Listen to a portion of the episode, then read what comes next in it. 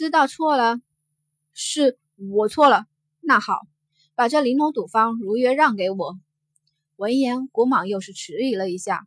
这玲珑赌坊可是古家敛财的重要途径之一，若是真的被，若是真的被败出去了，怕是回头回了古家会被爹给打死。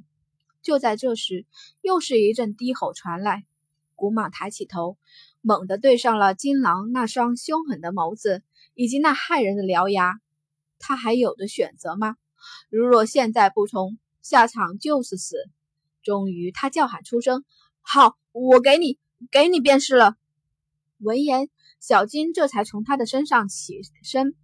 古蟒的面色煞白一片，站起身来，身子颤颤巍巍着，甚至连裤子都湿了一大片，那是吓尿的。见此，惊鸿唇角一勾，真不愧是那古家人啊！大大大大爷，我我去拿房契。古蟒看着惊鸿，一时间连话都说不清楚了。好，别想再使什么诡计，我这狼可是饿了很久了。是。我怎敢！古蟒额上汗水不停地往外冒，略一转身就看到了那龇牙咧嘴的小金。再是猛地一颤抖，他转身而去，再是不敢怠慢，从内室拿了那房契地契，直接交到了惊鸿的手上。都在这里了，不信您仔细看看。此时的古蟒哪里还有半分嚣张的样子？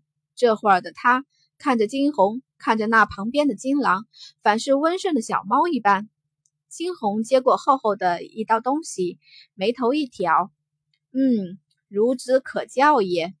做事在他肩上拍了拍，没你的事儿了，你先回去吧。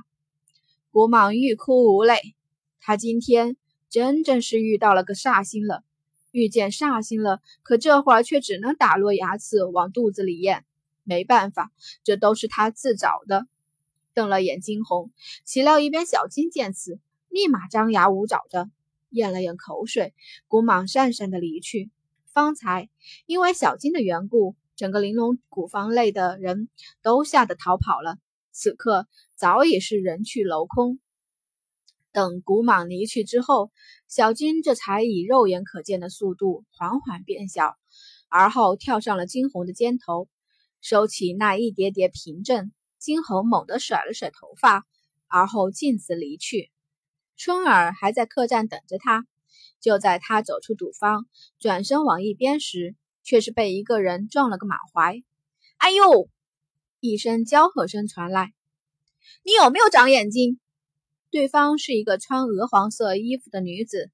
待她看清眼前之人后，大骂出声，刺耳的声音传入。金红眉头轻皱，抬头。却是见得一个长相甚是艳丽的女子，女子不过十四五岁的样子，满脸浓妆，再加上那副令人作呕的高姿态，整个人显得甚是狰狞。梦儿，好了，是你不小心撞到他的。倒是一边一个青衣男子开口，说着，他看向了惊鸿小兄弟，佳妹不懂事，在下代替佳妹向你道歉，哥。明明就是这个贱民撞在了我的身上，苏梦气得牙痒痒，惊鸿眉头一挑，看着眼前两个人，有意思，有意思，果真不管在哪里，脑残都是存在的。见金红肆无忌惮地看着他，苏梦更是气急，好个贱民，你可知我是谁？竟然敢直视我！哦，你倒是说说你是谁？哼！说出来怕吓死你，梦儿。那一边的男子眉头轻皱，想阻止，但苏梦却是脱口而出：“我是西决的公主，怎么样，贱民，怕了吧？”苏梦高高的抬起头，甚为高傲。好了，梦儿，别任性。原来是公主啊，我倒是不知，原来皇家人的素质就是这般。金红漫不经心的眉头一挑，说道：“